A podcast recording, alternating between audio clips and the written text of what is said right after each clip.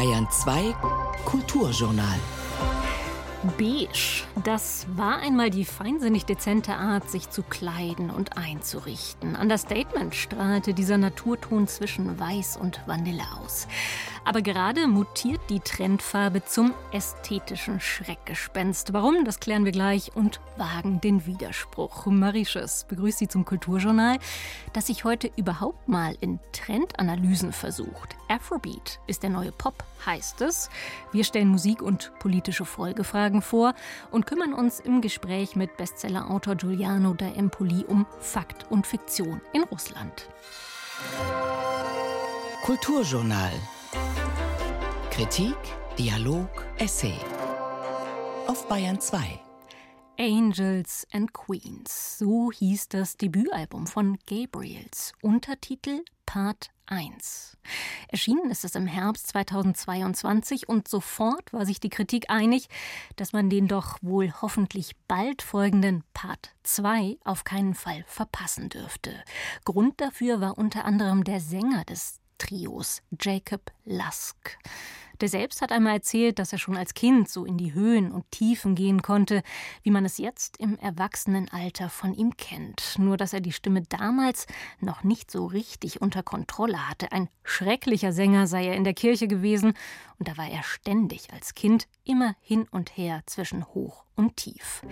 Das habe er mittlerweile besser im Griff, sagt er. Und recht hat er. Part 2 ist raus. Hören Sie mal. Don't want your love and want no more. I wanna sacrifice. I've shown and proved that I pay my debt. Won't let you curtain me twice. Mama ain't raised no fool, I know you.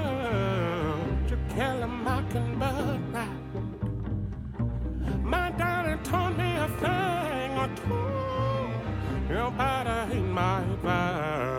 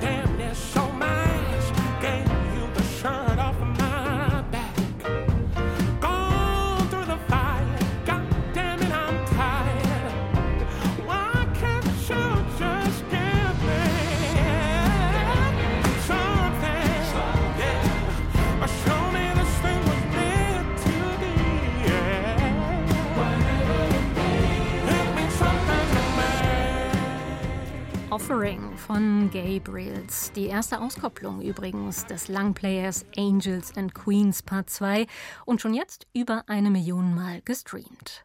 Solche Zahlen werden gerade immer wichtiger. Streaming-Daten ersetzen gewissermaßen, was früher einmal CD-Verkäufe und Chartplatzierungen verrieten.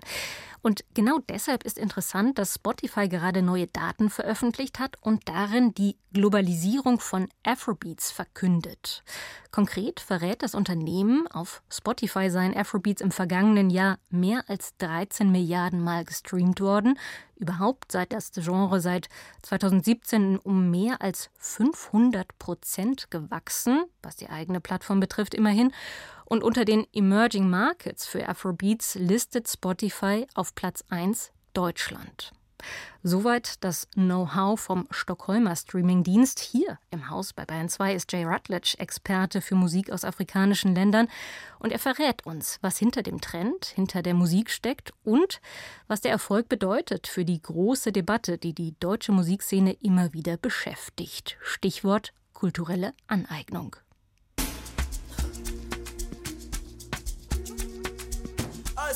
Vergangenes Wochenende pilgerten in München 60.000 Musikliebhaber auf die Messe nach Riem, um beim Rolling Loud Festival ihre Lieblingsmusiker live zu erleben. Headliner des ersten Abends der aktuelle Überflieger der afrikanischen Musikwelt, der Nigerianer Wizkid.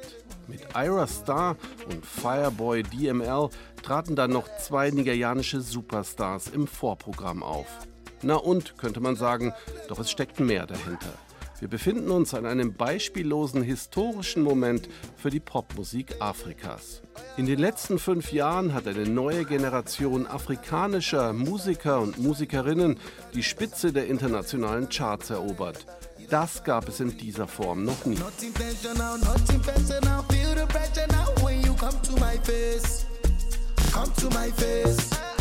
See as I spray the dollar now, that's intentional, international, unconventional grace. If you talk, you collect. Es sind nicht bloß einzelne Künstler wie Wizkid, Burner Boy oder Focalistic, dessen Hit K-Star hier gerade zu hören ist, die es ganz nach oben geschafft haben. Nein, es ist ein eigener Sound, der weltweit für Aufsehen sorgt. I don't know what I did, but ich weiß nicht, was ich da gemacht habe. Ich habe einfach die Tür aufgestoßen. Und ich habe das Gefühl, dass da gerade ganz viele Künstler durchgehen. Wir werden viele Platten aus Afrika kriegen, weil die Leute gelangweilt sind vom immer gleichen Kram. Afrika hat so viele unglaubliche Talente, die gerade ihren Durchbruch haben. Und glaub mir, ich kann es kaum erwarten, das mitzuerleben. I can't wait. I'm excited. Trust me. Hell yeah. I don't wanna Wizkid aus Lagos, Headliner letztes Wochenende beim Rolling Loud Festival in München. Und auch wenn manche der deutschen Besucher Wizkid noch nicht kennen, die Begeisterung der vielen aus ganz Deutschland angereisten Afrodeutschen dürfte ihnen nicht entgangen sein. Und der Auftritt strahlte seinerseits bis nach Nigeria. Die Social-Media-Seiten im Land jedenfalls sind voll mit Videos von Wizkid in München. Geschichte hat Wizkid schon mehrfach geschrieben. 2021 verkaufte er die O2 Arena in London an drei Tagen hintereinander aus. Jetzt, Ende Juli, spielt er im Stadion der Tottenham Hotspurs. 60.000 Zuschauer werden erwartet. Keinem Künstler aus Afrika ist das vor ihm gelungen. Fast so bekannt wie Wizkid ist sein Landsmann Burner Boy. And the Grammy goes to Oh, come on. Twice as tall. Burner Boy. Oh my God. That's so. That's so. That's so. Africa's in the house, man. Africa, we're in the house. Burner Boy live zugeschaltet aus Nigeria zu den Grammy Awards 2021 in Los Angeles. Interessant daran vor allem die Kategorie. Burner Boy gewann nicht das beste RB-Album, auch nicht das beste Hip-Hop-Album, nein, das Best Global-Album. Im Jahr zuvor hieß die Kategorie noch Best World Music Album. Die Organisatoren der Grammy Awards stehen unter Druck wegen der Namen ihrer Kategorien und haben gerade im Juni angekündigt, eigens für Afrika eine neue Kategorie einzuführen: Best African Music Performance. Überwunden ist die Exotisierung damit noch nicht, aber zumindest der Wille ist erkennbar, der Popularität der neuen Popmusik Afrikas Rechnung zu tragen. Und die wächst und wächst. 2022 verkaufte Burner Boy den Madison Square Garden in New York aus und vergangenes Wochenende kamen über 41.000 Zuschauer zu Burner Boys Show im City Field Stadium in New York. Damit ist Burner Boy der erste afrikanische Künstler überhaupt, der ein Stadion in den USA ausverkauft hat.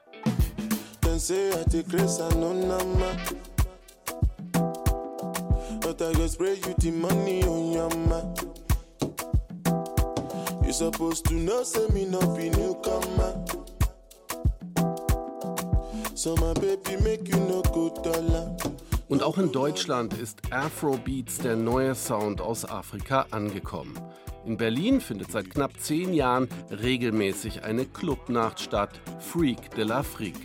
Mittlerweile kommen an so einem Abend bis zu 1000 Besucher. Assissa ist Mitbegründer des DJ-Kollektivs und von Anfang an mit dabei das Ziel war ja damals eigentlich einfach nur das zu etablieren, dass es normal wird, dass nicht mal in dieser Exotenlinie ist. Und das ist zum Glück jetzt in Berlin einigermaßen jetzt so, haben wir es geschafft. Also manchmal bin ich in Läden, wo ich dann plötzlich dann so Burner Bar höre und ich so, wow, und denke so, ja, geil geschafft, so Mission accomplished.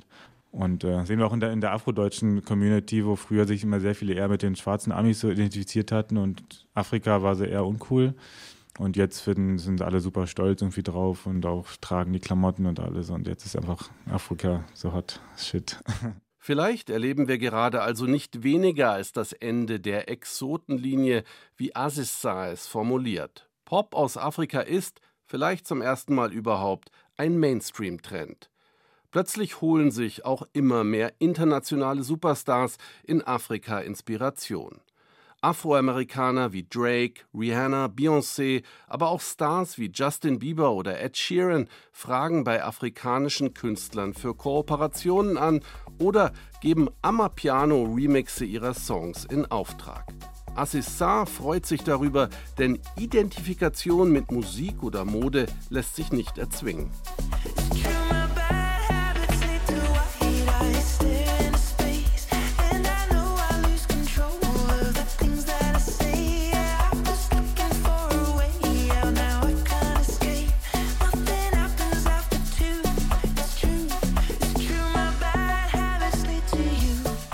Bad Habits von Ed Sheeran im Amapiano Remix. Amapiano, das ist der vielleicht neueste Trend aus Südafrika. Entstanden ist der Sound aus der südafrikanischen Begeisterung für Hausmusik.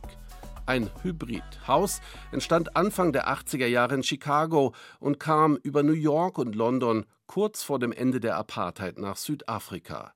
Dort wurden die Housebeats dann mit Dancehall und Hip-Hop fusioniert und daraus wiederum entstand in Johannesburgs Townships Kwaito. Das war Anfang der 90er Jahre. Mit Kwaito feierte die schwarze Jugend Südafrikas das Ende der Apartheid.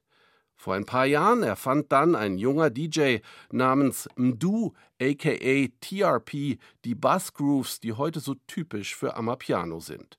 In den vergangenen beiden Jahren hat sich der südafrikanische Amapiano-Sound nun in weiten Teilen des südlichen und westlichen Afrikas verbreitet. Selbst Stars wie Wizkid oder Burner Boy sind auf den Trend aufgesprungen.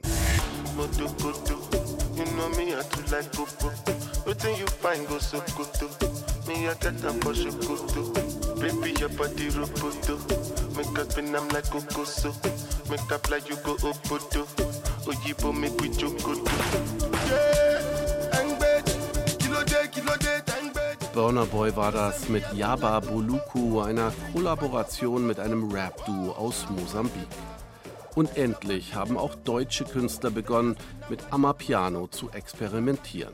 So landete der Berliner Sänger Peter Fox im Herbst vergangenen Jahres mit seiner Single Zukunft Pink auf Platz 1 der deutschen Singlecharts. Alle Allmanns können die Moves oder sie programmieren die Boots. Die AI weiß doch, was sie tut. Das Gras ist grün und schmeckt gut. Ey. Peter Fox schaffte es sogar prompt in die ARD-Sendung TTT eingeladen zu werden, allerdings nicht wegen eines großartigen Songs oder weil er sich als erster traute, einen afrikanischen Pop-Trend aufzugreifen. Nein, entscheidend für die Einladung war der Vorwurf der kulturellen Aneignung. Wurde hier nicht wieder einmal der afrikanische Kontinent ausgebeutet? Der Gedanke, hier formuliert vom afrodeutschen Journalisten Malcolm Ohanwe, bestimmte die Rezeption des Songs. Es ist schon seit Jahrhunderten so, dass europäische und auch deutsche Menschen für sich den Anspruch hatten, die Welt zu entdecken. Es ist so eine Art Bazar und man kann sich alles nehmen. Man nimmt sich Rohstoffe, man nimmt sich Sprachen, man nimmt sich Kultur. In der Popmusik ist das mit afrikanischer Musik bislang so gut wie nie passiert. Die neuen Popstars aus Afrika brechen gerade alle Rekorde. Allein deshalb geht der Vorwurf der kulturellen Aneignung an der neuen Realität vorbei. Hintergrund des Vorwurfs ist schließlich immer ein kulturelles wie ökonomisches Ungleichgewicht. Der Westler spielt mit afrikanischer Kultur und profitiert davon allein. Das ist der Gedanke. Gut gemeint, doch genau dieser Gedanke entmündigt die neuen Akteure auch. Denn die neuen Popstars aus Lagos und Johannesburg haben die Machtverhältnisse erstmals geändert, wenn nicht umgekehrt. Sie sind nicht die Ausgebeuteten, die Hilfe brauchen. Sie beziehen für ihre Auftritte Gagen, von denen so manche Künstler in Europa nur träumen können. Sie werden professionell gemanagt, sind keine Underdogs, die von der internationalen Musikwelt missachtet werden, sondern bewegen sich selbstverständlich zwischen den Kontinenten und genau dafür feiert sie Afrikas Jugend frenetisch. Amapiano entstand aus einem fast 40-jährigen Hin und Her zwischen den USA, Europa und Südafrika und wurde dabei in immer neuen Kontexten aufgeladen. Amapiano ist ein Hybrid aus fremden und bekannten Einflüssen und genau das ist womöglich das Erfolgsrezept von Amapiano. In Afrika selbst geht dieses Ping-Pong übrigens auch weiter. Dort hat aktuell UK Drill, eine Hip-Hop-Spielart aus England, die Charts erobert. Der vielleicht erste große Hit stammte von Yao Talk aus Ghana. Er singt dabei über einen Beat, den er sich von Chris Rich, einem Produzenten aus Wales, geholt hat. I love Chris Rich.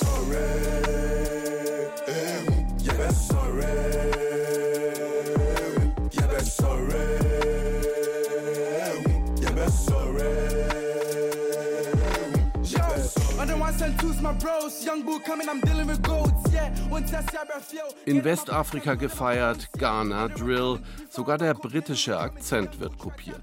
So funktioniert Pop, sagt auch Peter Fox in einem Interview mit Apple Music. Ansonsten bin ich der Meinung, dass es kulturelle Aneignungen als Vorwurf eigentlich nicht geben sollte. Das ist meiner Meinung nach Quatsch, weil Kultur, gerade Pop, funktioniert immer durch Austausch von Kulturen mhm. und so. Zur Erinnerung, bekannt wurde der Berliner Peter Fox mit seiner Reggae Dancehall Supergroup Seed. Die Berliner Multikulti-Truppe wirkte wie ein Befreiungsschlag in der deutschen Musikwelt.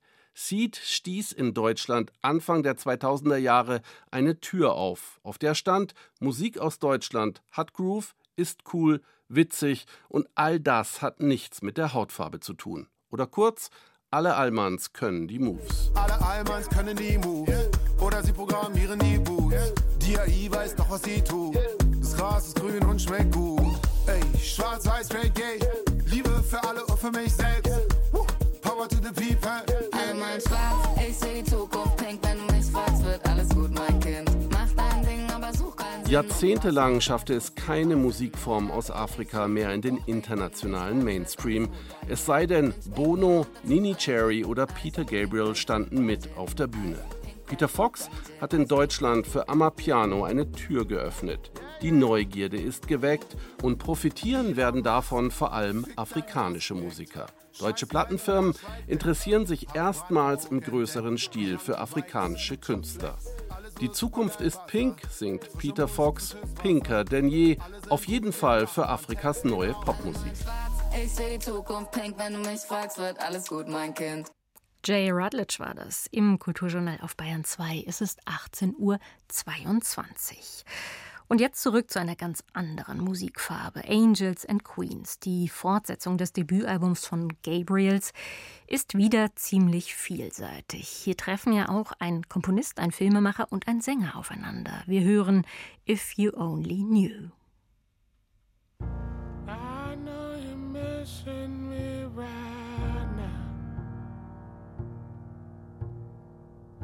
In the back of my head, still trying to figure out.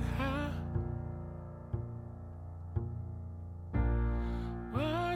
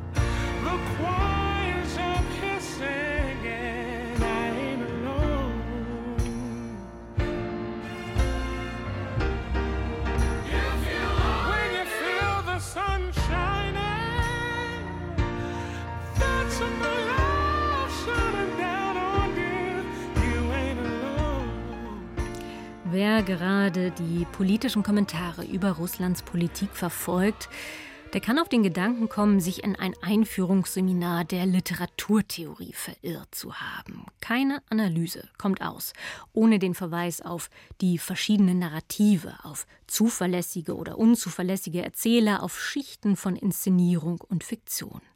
Was wirklich hinter allem steckt, hinter Prigozhins Marsch auf Moskau etwa oder Putins Umgang damit, man weiß es nicht wirklich. Wenn Fakt und Fiktion derart verwoben sind, dann lohnt es sich immer mit Schriftstellern zu sprechen, die dieses Spiel noch weiter treiben. In diesem Fall also mit Giuliano da Empoli, der über Putin und über die Macht im Kreml einen Roman geschrieben hat und darin auch Prigozhin einen kleinen Auftritt gönnt. Geschrieben hat er all das übrigens vor dem Februar 2022.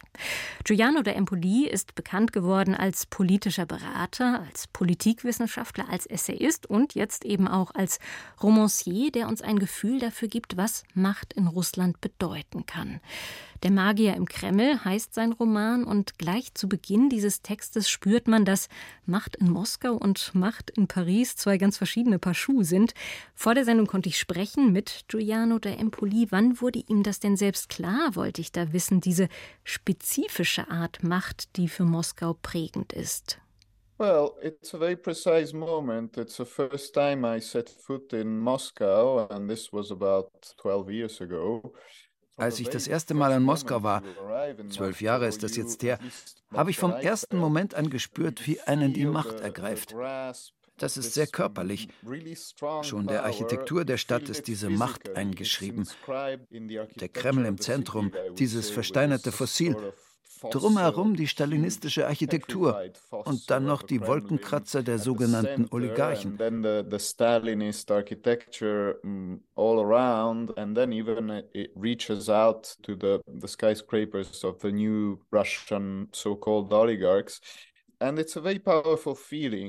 Dieses Gefühl von Macht ist in Moskau stärker als sonst irgendwo auf der Welt. Ich war an Orten in China zum Beispiel, wo die Macht selbst eigentlich stärker ist. Aber dieses körperliche Gefühl von einer Macht, die alles entscheidet, das hatte ich dort weniger.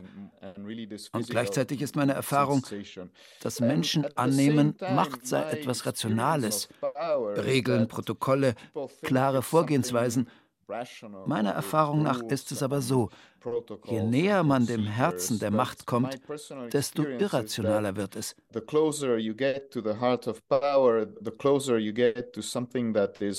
Fundamentally irrational da spielt vieles eine Rolle, was alles andere als rational ist. Leidenschaft, Gefühle, Eindrücke, Fehler, Ignoranz, Zufall. Das trifft ganz generell auf Macht zu.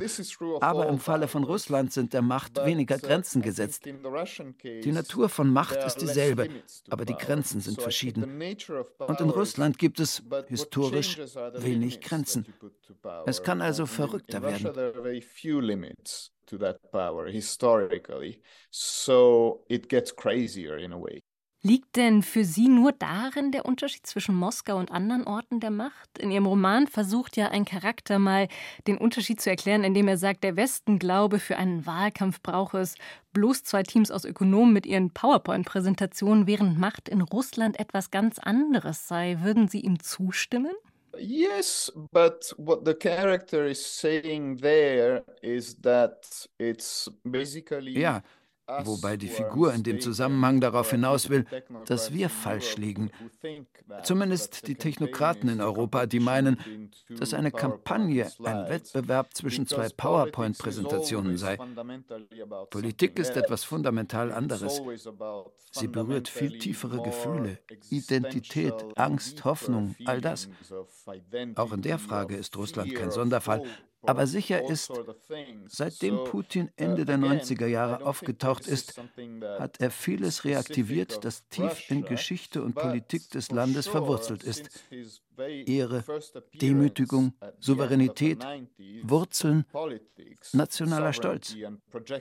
Und ich glaube, das hat er in einer Zeit getan, in der wir in Europa es mit Technokraten und ihren PowerPoint-Präsentationen zu tun hatten dealing with technocrats and, and competing PowerPoint slides. But after we also got political leaders aber auch wir haben mittlerweile politische Führungen bekommen, die nationalistische, selbst rassistische Gedanken reaktiviert haben. Auch hier ist der Unterschied also eher eine Frage des Maßes. Gleichzeitig, es stimmt, da ist etwas im russischen Politiksystem, was uns sehr fremd ist. Da ist etwas, was aus einer anderen Tradition stammt, der Autokratie in Asien. Das spiegelt sich auch im Selbstverständnis des russischen Imperiums wider. Da gibt es zwei Köpfe. Der eine schaut in den Westen, der zweite in die andere Richtung, nach Asien. Und das verkompliziert es, wenn man mit Russland zu tun hat. Es kommt einem sehr vertraut vor und dann plötzlich ist es völlig anders. It's very familiar and then it's suddenly completely foreign to us. Im Buch sprechen Sie ja ganz oft von der sogenannten Vertikale der Macht, die Putin wieder etabliert habe, ein direktes Kommandosystem, also der Kreml an der Spitze. Hilft aus Ihrer Sicht dieser Begriff, um die aktuelle Situation besser zu verstehen? Yes, I think this is actually fundamental because ja, das ist fundamental. Man muss sich erinnern, Putin wurde überhaupt erst möglich wegen des Chaos in den 90er Jahren. Alle Sicherheiten des sowjetischen Systems brachen damals weg. Es wurde viel experimentiert, was die Demokratie und die Wirtschaft anging. Da gab es in manchen Dingen eine große Vitalität. Aber die Menschen haben sich auch verloren gefühlt. So als hätten sie keinerlei Kontrolle über das eigene Leben. So als wären sie auf fremdem Gebiet, obwohl sie zu Hause waren.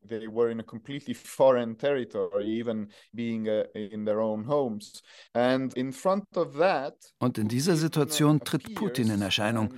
Ein ganz anderer Typ als sein Vorgänger, der freundliche, aber nicht unbedingt zuverlässige Boris Jelzin.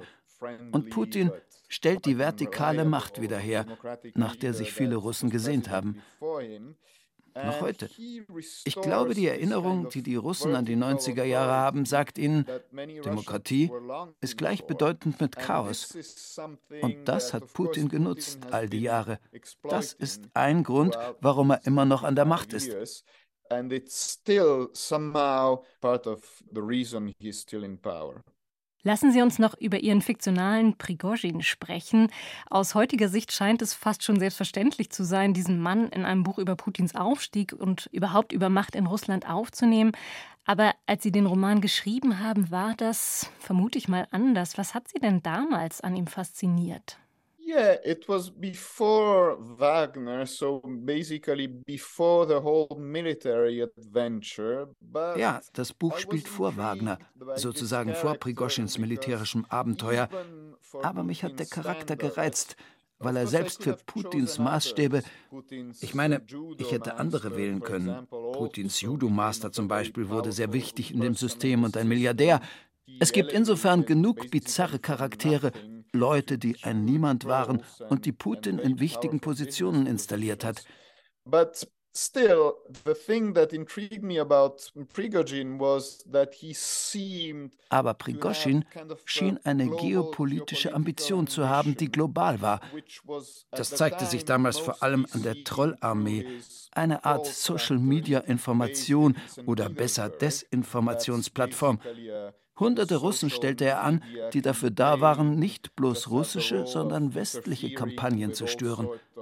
Das spielte eine große Rolle bei den US-Wahlen 2016, aus denen Trump als Sieger hervorging.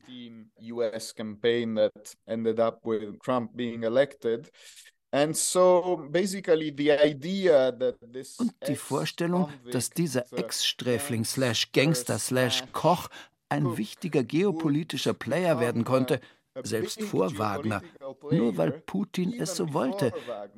Die fand ich reizvoll und das wollte ich ergründen. Für mich sagt das viel darüber aus, wie Putins System funktioniert. It seemed to me that it said a lot about how Putin's system worked. Wenn man Ihren Roman liest und Sie überhaupt über die Macht in Russland sprechen hört, dann wundert man sich vielleicht, dass Prigozhin überhaupt noch am Leben ist. Haben Sie eine Theorie, warum? It's really important for me this this idea that the heart of power is not fundamentally rational. Auch da ist für mich die Einsicht wichtig, dass das Herz der Macht nicht unbedingt rational ist, dass es hässlicher wird, je näher man der Macht kommt. Ich glaube, die letzten Wochen bestätigen das. Und gleichzeitig, was sehr präsent im Buch ist, ein Charakter zitiert sogar mal den Satz, der Kreml hat viele Türme. Das bedeutet, selbst eine Macht wie die russische hat viele Zentren und Spieler, viele Opponenten und verfeindete Teams.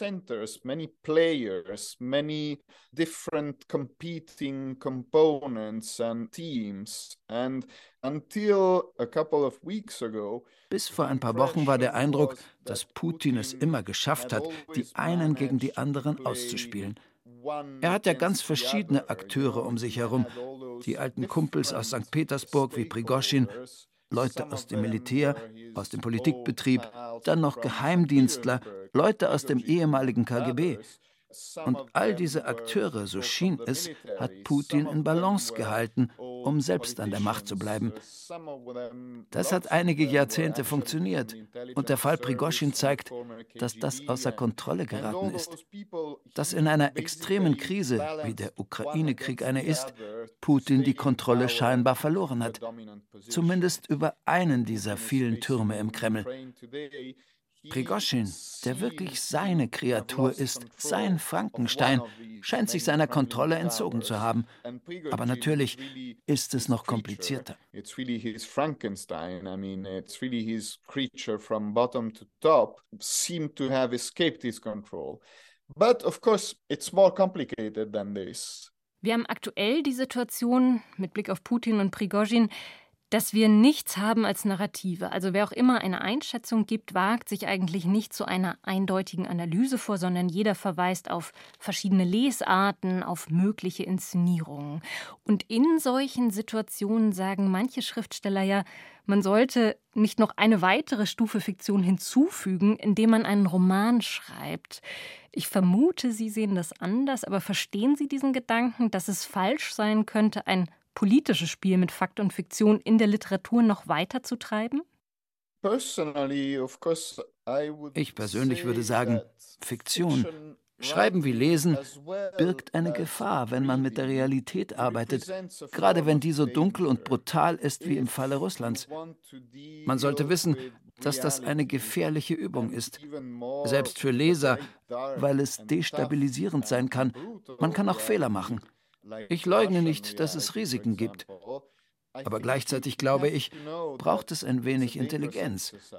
Fiktionale Wahrheit ist keine journalistische Wahrheit oder die Wahrheit von Sachtexten. Es ist noch nicht einmal Wahrheit, wenn man so will. Fiktionale Wahrheit birgt eine eigene Wahrheit. Ich würde sie eher mit einer emotionalen Qualität in Verbindung bringen. Sie ist zum Beispiel viel besser darin, Ambiguität auszuhalten, Widersprüche, Paradoxe. Oft ist sie nicht linear. Statt zu vereinfachen, macht Fiktion die Sachen komplizierter.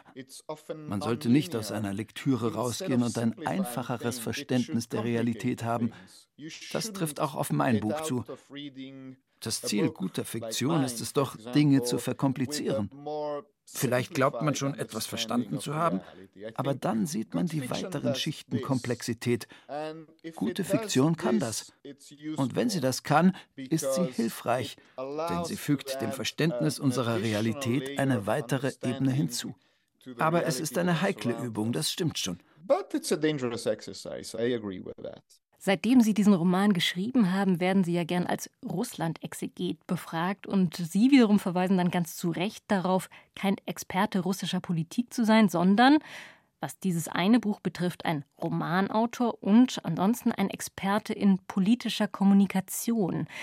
Wie haben Sie denn als solcher, also als Experte in Kommunikation, in Narration, diese letzten Wochen erlebt? Erkennen Sie irgendeine kommunikative Strategie Putins? my reading of the situation is maybe a bit different from the prevalent one. Meine Lesart der Situation entspricht nicht ganz der dominanten.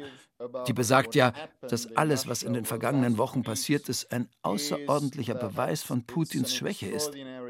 Zum einen dass überhaupt so etwas passieren konnte, eine feindliche militärische Kolonne nur 250 Kilometer von Moskau entfernt, und dann, wie er die Situation jetzt handelt, Prigoschin, der wohl wieder nach Russland darf, zwischen Moskau und St. Petersburg pendelt, all das wird als beispiellose Schwäche gedeutet.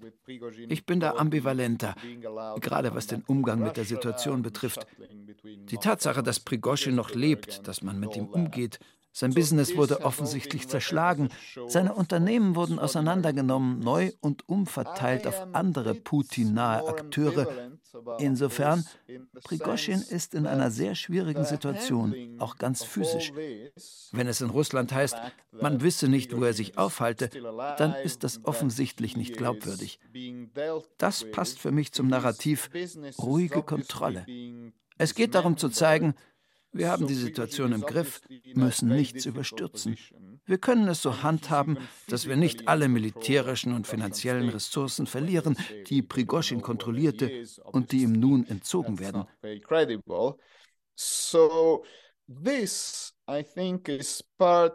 Insofern, so wie ich es lese, ist da mehr Ruhe, mehr Kontrolle im Spiel, als ich es erwartet hätte.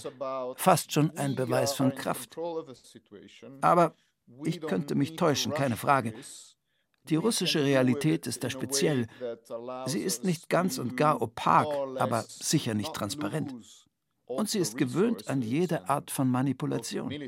Da gibt es eine lange Tradition. Sie können in der russischen Geschichte bis vor die Sowjetzeit zurückgehen.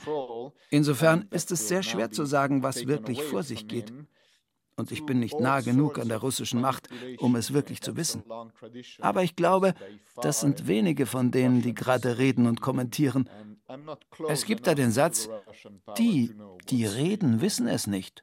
Und die, die es wissen, reden nicht. Das stimmt in der Regel.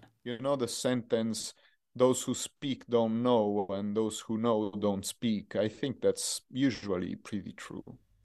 Der Politikwissenschaftler und Autor Giuliano da Empoli war das. Das Kulturjournal auf Bayern 2 und der Roman des Autors Kleine Erinnerung heißt Der Magier im Kreml und die Bayern 2 Radiotexte haben vor ein paar Wochen schon einen kurzen Ausschnitt daraus vorgestellt. Zu finden weiterhin als Podcast in den Lesungen in der ARD Audiothek.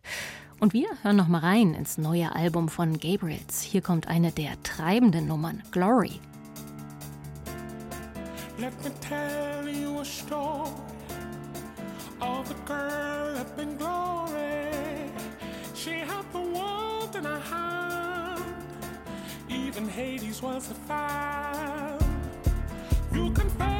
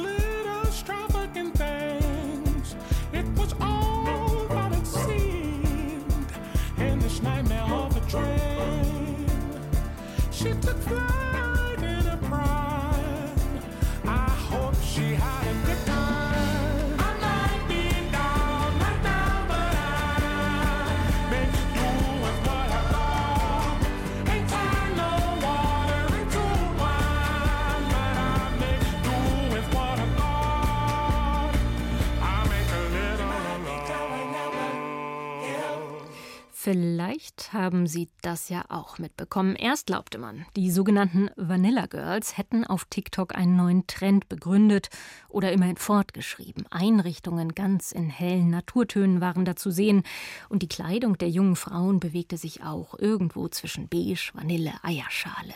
Und sie war insofern so schlicht und so schön, dass man eigentlich gar nichts dagegen einwenden konnte, dachte man. Doch dann wurde natürlich genau das getan. Die Kritik an Vanilla Girls und Beige-Tönen aller Arten war omnipräsent. Die Ästhetik schließe schwarze Frauen aus, wurde politisch eingewandt und überhaupt sei dieser Rückzug ins hübsch eingerichtete Private ja wohl sowas von reaktionär. Jetzt schaltet sich Julie Metzdorf in die Debatte ein. Sie hat in der Kunstgeschichte nach Stoff gesucht und fragt, ob sich denn irgendetwas zur Verteidigung dieser Tarnfarbe vorbringen lässt. Beige ist im Trend. Selbst Modemuffel dürften das schon mitbekommen haben. Ein verhuschter Seitenblick auf Mitmenschen und Schaufenster genügt dafür. Falls Sie es doch noch nicht bemerkt haben, könnte das an der Farbe selbst liegen. Beige ist eher unauffällig. Es will nicht bemerkt werden. Was trägt der Löwenjäger in der Savanne? Beige, menschliche Mimikrie. Beige punktet auch durchs Unterschätztwerden. Welche Farbe hatte Columbus Trenchcoat? Beige. Selbst der Name der Farbe geht zwischen militärisch zackigem Rot und klirrend klarem Gelb irgendwie unter. Beige. Das Wort kommt übrigens aus dem Französischen und bezeichnet dort die natürliche Farbe von Wolle. Vielleicht sollten wir hier nochmal klären, über welchen Farbton wir eigentlich sprechen. Warme, weißliche Brauntöne heißt die offizielle Definition. Oder nach dem Reichsausschuss für Lieferbedingungen RAL 1001 zwischen 1000 grün-beige und 1002 sandgelb. Das, was der Volksmund als beige bezeichnet, ist ein weites Feld. Auch hellere Cremetöne oder leicht rotstichiges Ocker firmiert hier gern unter beige. Sie merken es sicher schon am Namen. Beige verbindet man irgendwie mit nichts. Wo Perlweiß und Sandgelb die schönsten Assoziationen heraufbeschwören und Ocker Urlaubserinnerungen von der Toskana bis zum Grand Canyon weckt, kommen beim Sinieren über die Farbe Beige Bilder von Pflastern und Pappe hoch. Auch lautmalerisch hat die Farbe einen schweren Stand. Beige oder gar im französischen Original beige erinnert schon arg an bäh. Dass Beige-Töne nun gerade im Trend sind, muss trotzdem nicht wundern. Irgendeine Farbe ist immer gerade im Trend und es lohnt sich kaum genauer hinzuschauen. Der nächste Modeton ist sicher schon ausgewürfelt. Aber diesmal treibt die Modewelt doch seltsame Blüten. Mütter kleiden sich, ihre Kinder und das Kinderzimmer noch dazu komplett in beige und posten Fotos davon auf Instagram und TikTok. Vermutlich haben sie zu viel Latte Macchiato getrunken. In der Tat hat beigefarbene Kinderkleidung viele Vorteile. Leichter Schmutz und kleinere Mängel fallen auf beige nicht so ins Auge. Das Kind wirkt gepflegter, als es womöglich ist. Helle Farben reflektieren die Sonne besser. Der Wiedererkennungswert ist hoch. Außerhalb von Instagram tragen die meisten Kinder immer noch andere Farben. Sie werden ihr Beige-Kind schon aus der Ferne erkennen. Vor allem im Dunkeln erhöhen helle Farben die Sichtbarkeit und damit die Sicherheit. Aus Gründen der Transparenz möchte ich erwähnen, dass ich diese Argumentationsliste übernommen habe. Aus der Begründung, warum Taxis in Deutschland beige sind. Aber was dem Auto gut tut, kann dem Kind ja nicht schaden. Abgesehen davon sind Taxis in Deutschland gar nicht beige, sondern hell Elfenbein. RAL 1015. Aber sagen Sie das bloß nicht Ihrem Kind, es könnte glauben, die seien aus Elfenbeinen geschnitzt. Zurück zu beige. Eltern, die ihr Kind komplett in beige kleiden, sind eher keine Pragmatiker. So ein Kinderleben in beige ist nämlich ziemlich aufwendig. Wer mitmachen will beim neuen Minimalismus, muss dafür allerhand Dinge neu kaufen und kann sie nicht einfach aus dem Bekanntenkreis zusammensammeln. Das Kinderbeige ist eher symbolisch zu verstehen. Und wofür steht beige? Beige steht für Ruhe und Harmonie. Anders gesagt, den Christopher Street Day kann man sich in beige nicht so recht vorstellen. Beige ist die Schlaftablette unter den Farben, also nachvollziehbarerweise allererste Wahl bei frisch übernächtigten Eltern. Der Praxistest könnte allerdings im Sand verlaufen. Sein Kind in beige zu kleiden, damit es nicht schreit, ist ungefähr so aussichtsreich wie ein Regentanz in der Wüste. Was also steht wirklich hinter dem Trend? Beige heißt Abgrenzung. Beige ist das Gegenteil von Pink und Glitzer und einer Bauhaus-Klarfarben-Kindheit in Rot, Blau, Gelb. Wer also kleidet sein Kind in beige? Bildungsbürgerliche Eltern, die sich von der quietschbunte Merchandise-Artikel kaufenden Masse abgrenzen wollen. Beige steht bei ihnen für Natur und Erdverbundenheit. Deshalb werden die Beige-Kinder auf den Instagram-Accounts auch gern mit Holzspielzeug und Dinkelkeksen garniert. Der Witz ist, dass echtes Beige, also Pflasterbeige, in der Natur eher selten vorkommt. Schlamm ist beige. Baumstämme können Spuren von beige enthalten. Manche Blätter streifen auf ihrem herbstlichen Weg von grün zu safrangelb und zinnoberrot irgendwann mal am beige vorbei. Löwenfell ist beige und die Schalen von Erdnüssen und Eiern. Vanille übrigens ist überhaupt nicht beige. Die Blüten sind weiß, die Schoten schwarz. Und überhaupt, es gibt keine einzige beigefarbene Blüte in der Natur. Und so kommt beige auch in der Kunst eher selten vor. Beige gilt als Unfarbe. Es entsteht eher aus Versehen, wenn Braun ins Weiß läuft. Schauen Sie sich doch einen Malkasten mal an. Auf Gelb folgt Ocker und weiter hinten gibt's noch Braun. Man müsste sich beige schon aktiv zusammenmischen. Aber warum? Mit beige kann man nichts ausdrücken. Etwas, das nicht bemerkt werden will, muss ja auch nicht gemalt werden. Wenn doch, repräsentiert das Beige in der Kunst aktiv das Nichts. Caspar David Friedrichs Mönch am Meer steht im beigefarbenen Sand und blickt in die Ferne. Friedrich selbst schrieb über das Bild Vorne ein öder, sandiger Strand. Es ist ein Bild über die Unmöglichkeit, das Jenseits zu verstehen, also ein Bild über das Nichts. Malerei lebt von Licht und Spannung. Künstler suchen nach dem tiefsten Blau und dem rotesten Rot oder bauen ihr Bild in Komplementärfarben auf, sodass eine Farbe die andere verstärkt. Beige kann man nicht steigern. Muss doch einmal etwas Beigefarbenes gemalt werden, wird es gemeinhin mit viel Gelb zum Strahlen gebracht, mit Weiß gehöht, mit Rot befeuert. Das gilt zum Beispiel für Bilder aus der Epoche des Orientalismus, die Szenen aus Südspanien und Nordafrika zeigen. Mauern im Sonnenlicht, glänzende Messingobjekte, Sand und Staub, alles leuchtet hier goldgelb und nicht beige. Echtes Beige steht in der Kunst für tote Natur, Armut und Staub, für Arbeiteraufstände und Küchenszenen mit toten Hasen. Dabei ist die Grundlage europäischer Malerei der letzten 500 Jahre ja tatsächlich beige, die Leinwand. Sie wird allerdings vor dem Bemalen weiß grundiert. Eine Ausnahme gibt es aber doch. Otto Müller, ausgerechnet ein Expressionist, liebte beige. Im Zug von Tizian Rot und Yves Kleinblau könnte man auch von Otto Müller beige sprechen. Müller malte auf ungrundiertem Rupfen, einem groben Jutegewebe, und zwar so, dass der Malgrund im fertigen Bild hier und da sichtbar bleibt. Auch der Rest seiner Bilder, meist badende im Grünen, enthält auffallend viel Beige. Beige steht hier für die Natur. Natürlich wusste auch Müller um die Wirkung von Kontrasten. Seine Figuren haben daher fast ausnahmslos schwarze Haare. Schwarzhaarigen und schwarzen Menschen steht beige besonders gut. Und damit zurück zur Mode und den Kindern in beige. Ich muss gestehen, ich fühle mich gerade ein bisschen beige. Dieser Text sollte eigentlich der Ehrenrettung der Farbe beige dienen. Ich bin nicht sicher, ob das jetzt so durchkam, aber beige hat wirklich auch sein Gutes.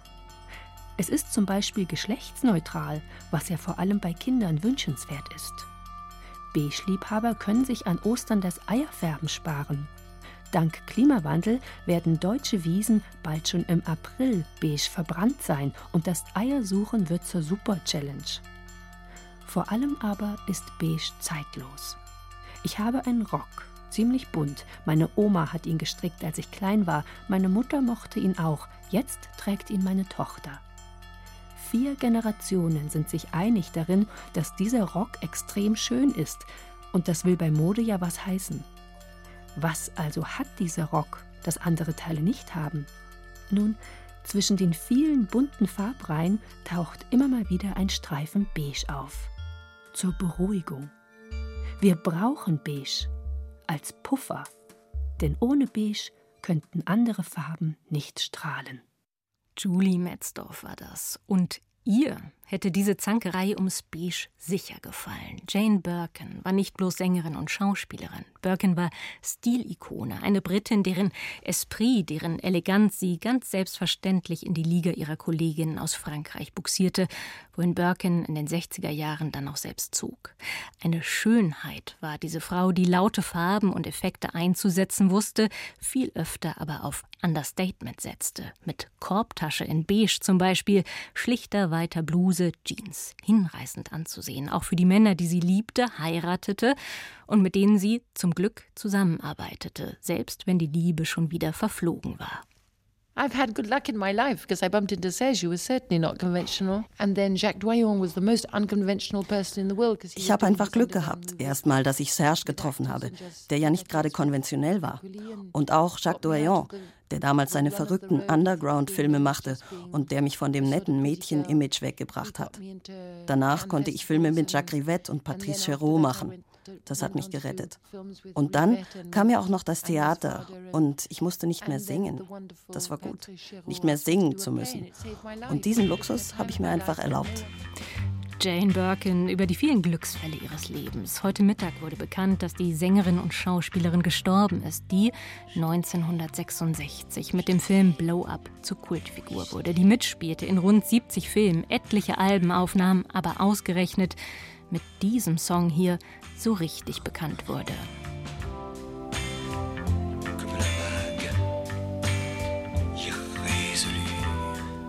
Er verfolgte sie geradezu, ließ sich nicht mehr abschütteln, auch wenn sie selbst ihn eigentlich nicht so richtig mochte. Am Ende des Lebens konnte Jane Birkin aber auch darüber lachen. Was ich gern früher gewusst hätte, das fragte die Wochenzeitung Die Zeit Jane Birkin Anfang dieses Jahres noch. Und Birkin verriet, schreib deine eigenen Songs. Das hätte sie gern früher gewusst. Und für ein einziges Lied berühmt zu sein, ist auch okay. Wir hören trotzdem ein anderes Lied, um an sie zu erinnern. Harvest Moon, aufgenommen 2006 und komponiert von Neil Young. Heute ist Jane Birkin in ihrem Haus in Paris gestorben. Sie wurde 76 Jahre alt.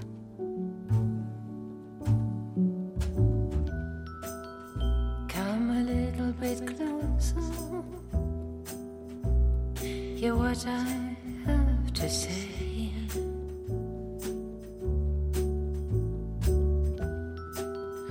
Just like children sleeping. We could dream this night away.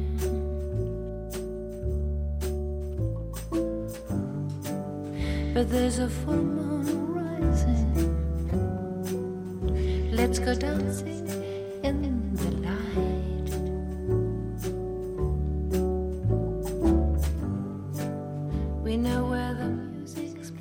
Jane Birkin am Ende des Kulturjournals. Mauritius verabschiedet sich am Mikrofon. Das Team sagt Danke fürs Zuhören und den Podcast der Sendung finden Sie auf bayern2.de.